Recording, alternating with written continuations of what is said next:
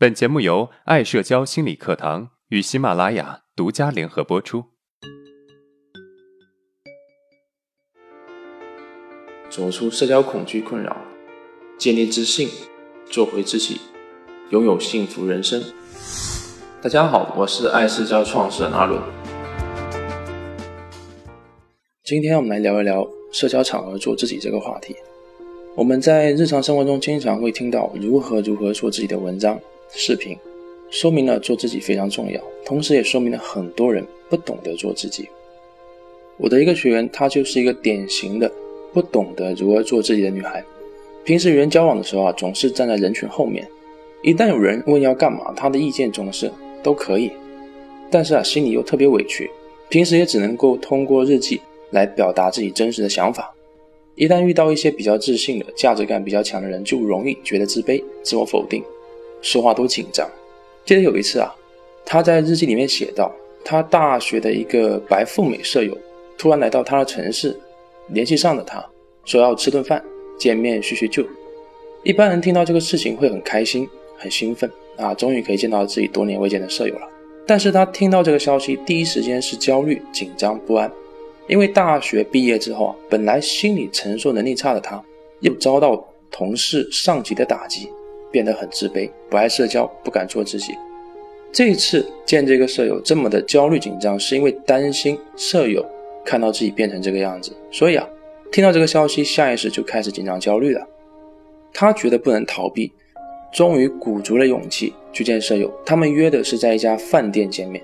进饭店之后，就开始变得异常的紧张。见到舍友的一瞬间，他已经紧张到浑身冒汗，头都不敢抬起来。舍友很热情地挥挥手跟他打招呼，而他却尴尬地笑了一下，表情变得紧绷不自然。他的舍友也一下子变得有点尴尬，他下意识地看了一下舍友的穿着打扮，比以前更加的时尚有气质了。他更是紧张了。坐下来的时候呢，都不知道怎么说话，直接语无伦次了。过了一会儿啊，开始放松一点点，但是说话还是很紧张，每说一句话都会在大脑里面想很多。感觉怎么说都不对，都害怕对方会有不好的评价，完全不敢把真实的想法说出来。可是越想把话说得好，就越说不好。所以啊，经常陷入尴尬的状态。一旦陷入尴尬的状态，就很想走。可是菜都还没上齐，怎么走？这个时候走了，他的舍友肯定觉得他是一个很奇怪的人。总之非常煎熬。好不容易把饭吃完，回到家里面。他开始回忆在饭店丢脸的样子，想到自己根本就做不了自己，很容易被外在的价值所影响。其实他知道他的舍友也没有多厉害，家庭条件也不如自己，但是见到他就是紧张，怎么说服自己都放松不下来。看完这个案例，不知道你是否有过类似的经历呢？他在与这个多年未见的舍友见面时，完全没办法正常表达自己，而且全程处于紧张状态。这个过程中一直在内耗，这种状态是没有办法正常交往的，这会严重影响自信心的建立，而且会形成更严重的心理问题。那么，为什么这个学员会在与舍友交往时出现这种状态呢？首先啊，他在社交之前已经有了一定程度的预期焦虑了。为什么他会有预期焦虑呢？那是因为他曾经面对过这种场合，或者见过类似的人，只是在相处过程中出现了紧张不自然的状态罢了。这种状态啊，变成了一个负性的记忆，并且在事后反复的思考、推敲、倾注注意力，导致大脑形成一个兴奋点，心理学上称之为固着。当再次面对类似场合或者人的时候，就会唤醒已经固着下来的兴奋点，产生紧张感。这个反应我们称之为预期焦虑。当它产生的预期焦虑如果没有处理好，那么在面对这些场合或者人的时候啊，就会一直处于负面情绪的状态。到了这个场合或者见到人的时候，就会直接爆发。这个时候它会产生第二种反应，对抗紧张。其实任何的情绪都是无法对抗的，包括紧张感。所以，当我们对抗紧张感的时候，就会出现反弹，变得更加紧张。当然了，还有另外一种可能呢，就是对方啊并没有因为我们紧张而尴尬不自然，那么这个时候我们就容易放松下来。但是这个学员的舍友在这个过程中表现出了一定的尴尬和不自然，所以导致这个学员对紧张情绪的持续对抗。他在与舍友交往过程中的表现大体如此。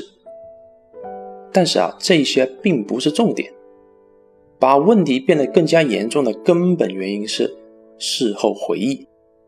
这个啊，是把一个场景成功变成大脑兴奋点的根本原因，也就是我们上面说的固着。久而久之，就容易产生泛化，导致所有的场合、所有的人都害怕。